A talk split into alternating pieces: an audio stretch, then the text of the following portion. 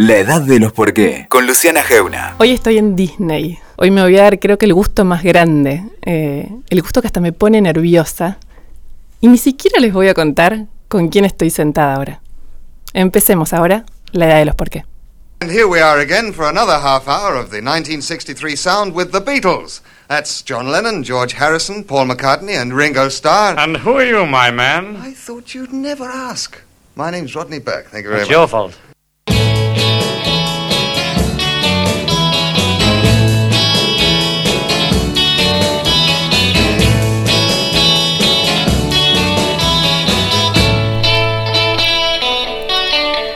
Hola. Hola, buenas tardes, ¿qué ¿Cómo tal? Buenas noches, buen día, ¿qué ¿Cómo tal? andan? Yo muy bien, Yo súper. muy bien. Viste qué bien está, ¿no? Sí. Divino. Excelente. Pero es Excelente. recíproco eh, con, con el Señor y conmigo y contigo. Es una. Qué gusto estar acá. Qué gusto. Qué gusto Qué estar gusto estar para él y, y lo- y transferido a mí. Estoy muy contenta. Con uno de los más recientes descubrimientos de la radiofonía y la Sí, televisión. Héctor Larrea. Héctor No, la señora. No, de la radiofonía ni un poco. Estoy aprendiendo. Femenino. Vine acá, Sí. lección número uno, se Pero llama tenés, esto. tenés, sabes transmitir sentimientos. eso es Sabe, ¿eh? importante. Sí. Vamos a hablar bien de ella, lo que hablamos Nah. siempre. ¿Qué es lo que necesita tener una persona para comunicarse? Me interesa. Sí, Swing. buena presencia. ¿Cómo es? No sé. ¿Se trae o no se Ah. trae? Ella tiene swing. Tiene eso. Eh, información, Sí. tiene todo. Sobre costumbres, conoce mucho. Mm. Ha ¿Qué sido se- ¿Cómo serían las costumbres? costumbres, es decir, este, eh, vos conocés, por ejemplo, te voy a decir, sí.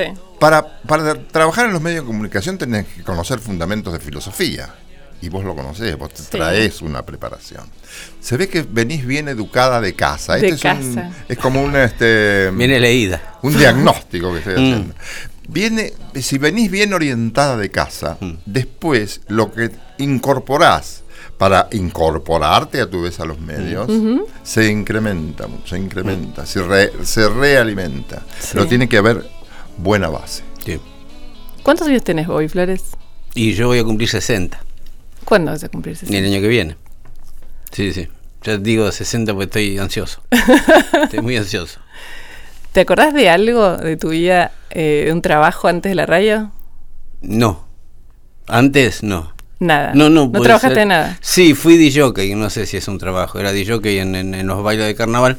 Y eso me llevó a una radio, a Radio El Mundo de aquella época, año 77. Y ya de ahí no. pues, había salido de la secundaria en diciembre y te estoy hablando de abril. Nada, no trabajaste. No, no, no. No, no, no, la verdad. Tampoco soy fan, viste, de, probar muchas profesiones. Contestame más bien. No sos fan de trabajar. Bueno, Héctor, usted ahí empieza. y yo tampoco.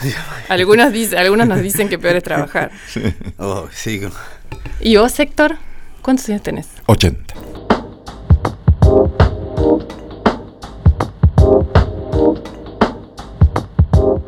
Aquel que tiene trabajos muy intensos, yo tengo trabajos siempre intensos, gracias a Dios. ¿no? Y me gustan, no, no me mortifican, me gustan. Entonces, eh, los, yo después de las reuniones me gusta irme a dormir. No, no, no soy de reuniones muy largas. No, ¿Vos, ¿Vos sos el que el primero que se levanta de la mesa? No, pero no, no. Me levanto cuando se levantan todos. Sí. Pero después no soy de seguirla con el café aparte, o en el living, o en un lugar al aire libre de la casa, si es verano. No. Yo sé que siempre tengo que levantarme temprano. Y siempre me he tenido que levantar temprano. Y no me puedo sacar esa costumbre. Entonces me levanto temprano para, para, para ver los discos, para escuchar música. Soy un melómano. El melómano. dicen Está todo el día es escuchando un música. apasionado de la música, pero en los melómanos tenemos un chip corrido, medio fallado, algunos quemados. ¿Por qué? Y porque, por ejemplo, yo vivo pensando en la música, eh, Bobby también, Bobby. pero no creo que como yo, ¿no? Yo voy a, yo le llamo antros, este, cuevas que le llaman los mismos, Sí. los mismos, eh, las mismas personas que venden los discos, a buscar, por ejemplo, cosas descatalogadas. Los nuevos, desde luego.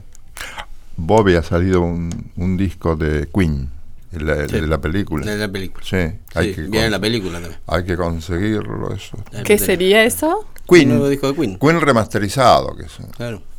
muy muy bien Freddie evaluado Mercury. todo de Ujú, nuevo. sí, sí. Por su- Este, Pero yo, un nuevo disco remasterizado. con ese genio. El de la película. El de la película. El de la película que, que fue muy tratado desde lo, desde lo sonoro, ¿no?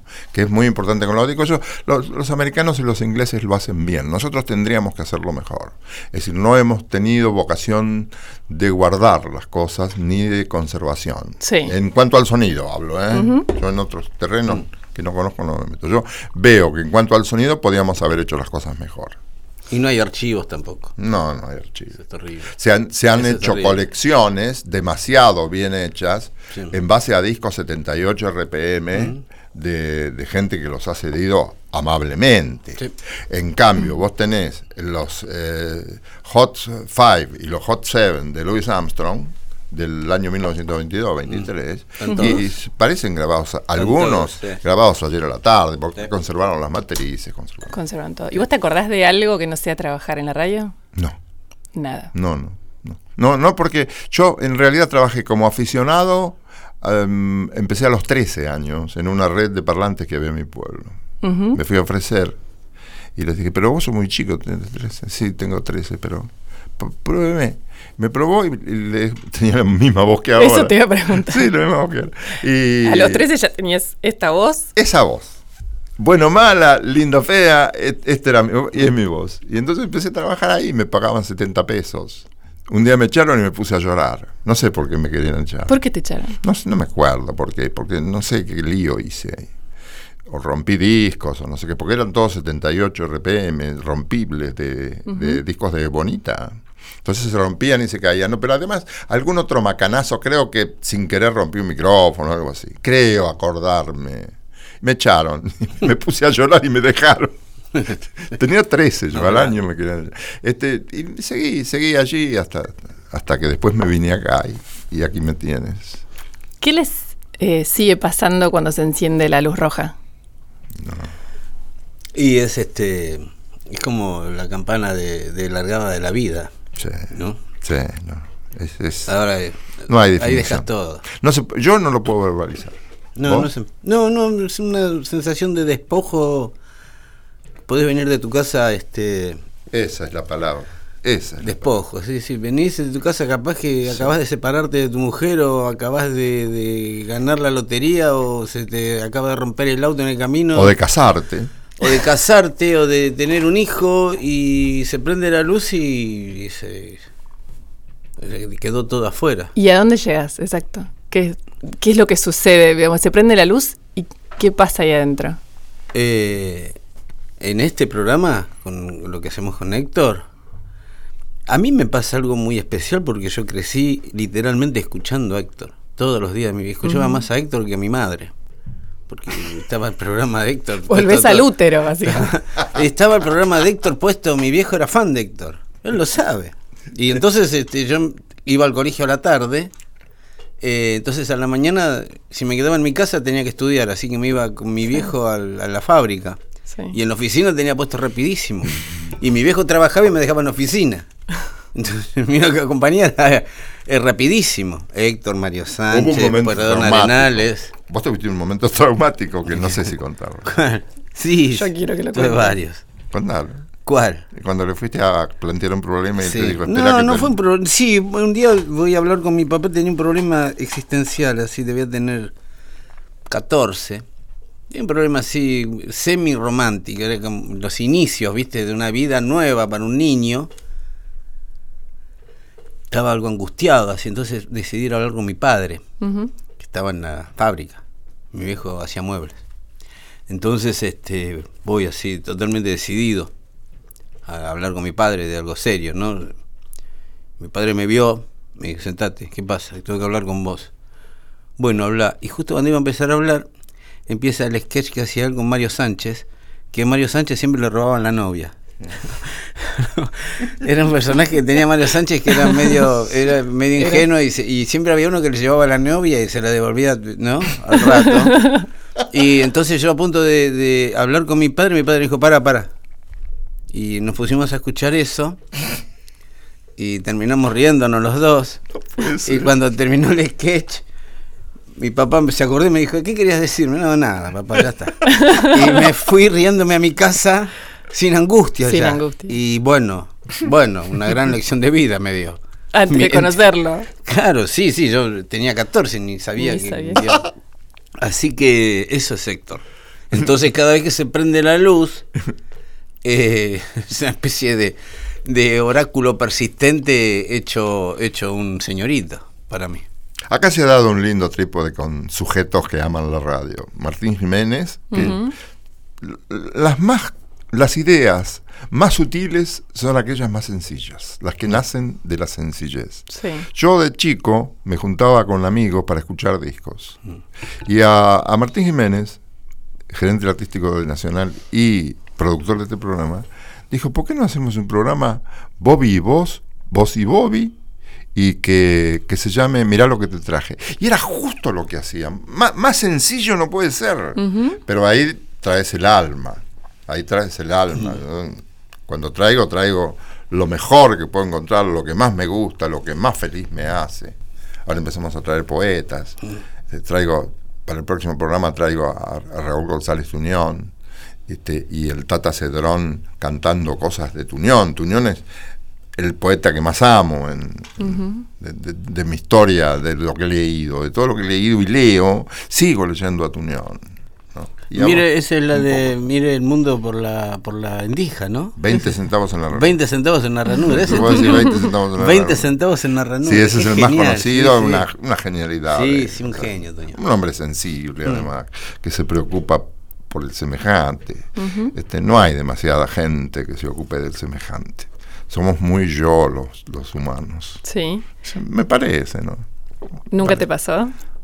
¿Qué De que, de que eso del, del muy yo, que los puede, la radio, la, la, la exposición, eso, ¿alguna vez te pasó que sintieras que, que te, te envolvió ese, ese miedo al ser muy yo, muy... No, no, no, porque siempre he tenido vigilancia sobre eso. Ah, sí. Sí, y además los acontecimientos de la vida y lo que te dicen los oyentes te ponen en tu lugar. Siempre tengamos teniendo en cuenta que lo único, lo primero importante de la radio es el oyente. Si, si consideramos al oyente por debajo de nuestras, de nuestras vanidades y de nuestras pretensiones, nos estamos equivocando. Si no, no, no ponemos en primer término al oyente, no vamos a estar mucho o vamos a estar mal. Parece a mí.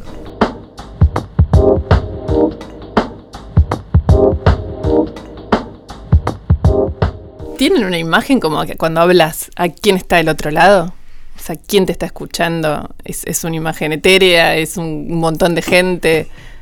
¿A quién le hablan cuando se enciende la luz roja? Eh, no, a mí un día, este, Juan Carlos Mareco me dijo, siempre se lo digo a Héctor yo, ¿no? Juan Carlos me dijo, cuando me escuchó hablar en la radio, me, me saludó, me sonrió todo y me dijo, pibe, hablale a alguien. no le hables a la humanidad. Claro. Hablarle a alguien es algo que pienso siempre. Es lo único que le digo a la gente que está en National Rock, que muchos empiezan a hacer aire ahora por primera vez, y ese es el único secreto. Hablarle a alguien. Y durante muchos años, do- dos años, yo hice un programa a la noche en Rock and Pop, sábados a la noche, que yo estaba solo en la radio, iba y abría yo, y tenía el operador y yo éramos sábado a la noche, no trabajaba nadie en la radio. Eh, y me acuerdo que me había hecho un retrato con Isabela Yaní en una publicidad de Guess. Ujú. Y, y le hablé el retrato ese de un año y medio. ¿En Haciendo el programa. Sí, sí, sí, hola, ¿cómo estás? ¿Qué tal? Eh, nada, así salía. Y salió bien. Y salió bien. Y sí, tenés Claro. un, es un, es el mejor argumento hablarle a alguien. ¿Qué es la radio, Héctor? Em, para mí una, una manera de, de vivir, una- un complemento imprescindible de mi respiración, de estar. Yo amo mucho la radio, amo la radio y, y espiritualmente vivo de la radio. Es el gran complemento. A veces se me ocurre que fue un, un refugio emocional. Y una vez se lo dije a una chica que me hacía una entrevista y me dijo, bueno, pero este, ¿de qué te querías refugiar? Y uno no sabe siempre de qué se quiere refugiar. Lo que sabe es que quiere tener momentos donde la- no sea la realidad real la que te acompañe. A ver. Meterse un poco en la música, en la imaginación de lo que piensa el, el que está escuchando, meterse un poco, sobre todo en la música. Y a través de la música puedes transferir sentimientos y lo que pensás. y, y sabés que en algún momento, por, más cosas que te estén sucediendo, como siempre a todos los humanos nos suceden cosas gratas y no, pero sabés que esa realidad que a lo mejor no te resulta agradable va a ser compensada viviendo, andás a ver en qué galaxia, a través de la música. Porque yo creo que la música tiene eso. Es un invento del, del universo, una creación del universo. Perfecta, perfecta. Vos, si sos compositor de música o tocas música, podés ser muy creativo, pero te tenés que moverte dentro de determinados cánones que son muy rigurosos en la música. La vida es como una orquesta sinfónica, pero nos falta armonía. De la melodía, armonía y ritmo, nos falta armonía a los humanos. Tendríamos que copiar más a la música. Bueno, García Márquez decía en uno de sus reportajes últimos, este, le preguntan qué es lo que más le gusta, qué es lo que más te gusta. Y dijo García Márquez, eh, hay solo una cosa más linda que la música, que es hablar de música. Sí. Es total, Claro. total, Y- total, total. Claro. Y hablas de la humanidad entera, hablas de la historia de la humanidad, Claro. la mu- desde la música. Tienen eh, esa. Vieron que hay eh, algunos exper- experimentos de mandan ondas de radio Mm. al universo, ¿no? Como que, que si existe algo fuera del planeta Tierra, y esto es un punto de vista científico, lo podrían recibir a través de ondas Sí. de radio. ¿Tienen esa fantasía de que la, la radio puede tener esa magia, atravesar los mundos? Todo puede hacer todo. No, todavía no lo conocemos. Hasta que la ciencia no vaya revelando cosas, serán, serán cosas imposibles o poco creíbles. Pero a medida que la ciencia va revelando cosas, este, vos te vas dando cuenta, y sobre todo con la, la- las potencias subatómicas, ¿no? que ahora se, de las que se habla tanto. Se conoce poco, pero se habla mucho. Sí. del- de, la, de la física, de la mecánica cuántica Sí. y todo eso, se están descubriendo cosas. Andás a ver con quién nos comunicamos, andás a ver con quién hablamos.